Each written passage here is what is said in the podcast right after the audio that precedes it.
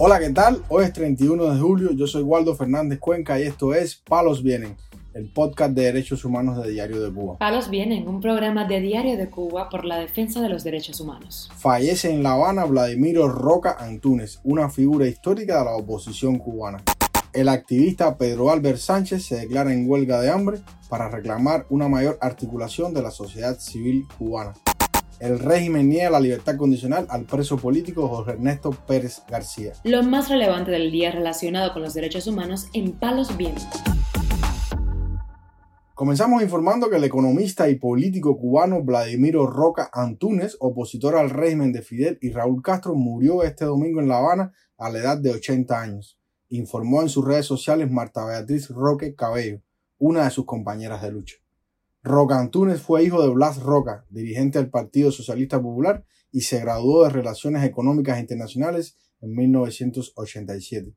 A partir de junio de 1990, Roca empezó a mostrarse públicamente como opositor al régimen castrista. Declaró en ese momento que haría todo lo que estuviese a su alcance por medios pacíficos y lo más apegado posible a la legalidad para cambiar el sistema. En 1992 fue expulsado de su centro de trabajo estatal y en 1996 fue uno de los fundadores del Partido Socialdemócrata de Cuba. Más adelante, en el año 1997, Roca Antúnez creó el grupo de trabajo de la disidencia interna para analizar la situación socioeconómica de Cuba, junto a los también disidentes Marta Beatriz Roque Cabello, René Gómez Manzano y Félix Bonne Carcasés. Estos activistas fueron los responsables de redactar el documento La Patria es de Todos, un análisis sobre el quinto Congreso del Partido Comunista Cubano de ese año, a través del cual pedían el fin del sistema dictatorial y que se respetaran los derechos humanos en Cuba. A raíz de la publicación de ese documento, Vladimiro Roca y sus compañeros fueron arrestados y juzgados por acciones en contra de la seguridad nacional del Estado cubano y condenados por el delito de sedición. Permaneció en prisión desde el 1997 hasta el año 2002, cuando fue liberado. En el año 2018, mucho más adelante, la Comisión Interamericana de Derechos Humanos declaró la responsabilidad internacional del Estado cubano por la violación de los derechos a la libertad de expresión y asociación de estos cuatro integrantes del grupo de trabajo de la disidencia interna y recomendó resarcirlos. A los familiares de Vladimiro Roca Antúnez y amigos lleguen las condolencias de Palos Vienen de Diario de Cuba. Informamos además que el activista Pedro Albert Sánchez se declaró en huelga de hambre este sábado en reclamo de la libertad de los presos políticos y para llamar la atención sobre la necesaria articulación de la sociedad civil cubana. En declaraciones a Martín Noticias, el activista expresó las principales razones de su huelga de hambre. Esta huelga no es precisamente para pedir al régimen o a la dictadura, como suelen decir algunos. Es para pedir a cada cubano, a cada activista, a cada opositor, a cada organización cívica por la unidad.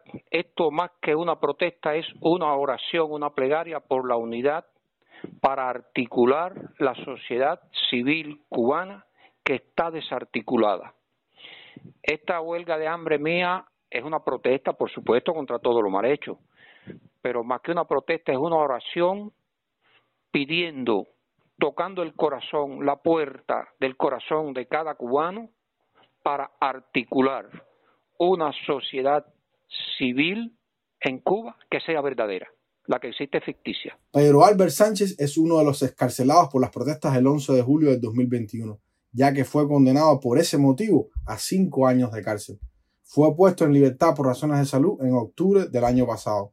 A partir de ese momento, el profesor manifestó su voluntad de realizar una caminata en solitario o acompañado por la libertad de los presos políticos del 11 de julio.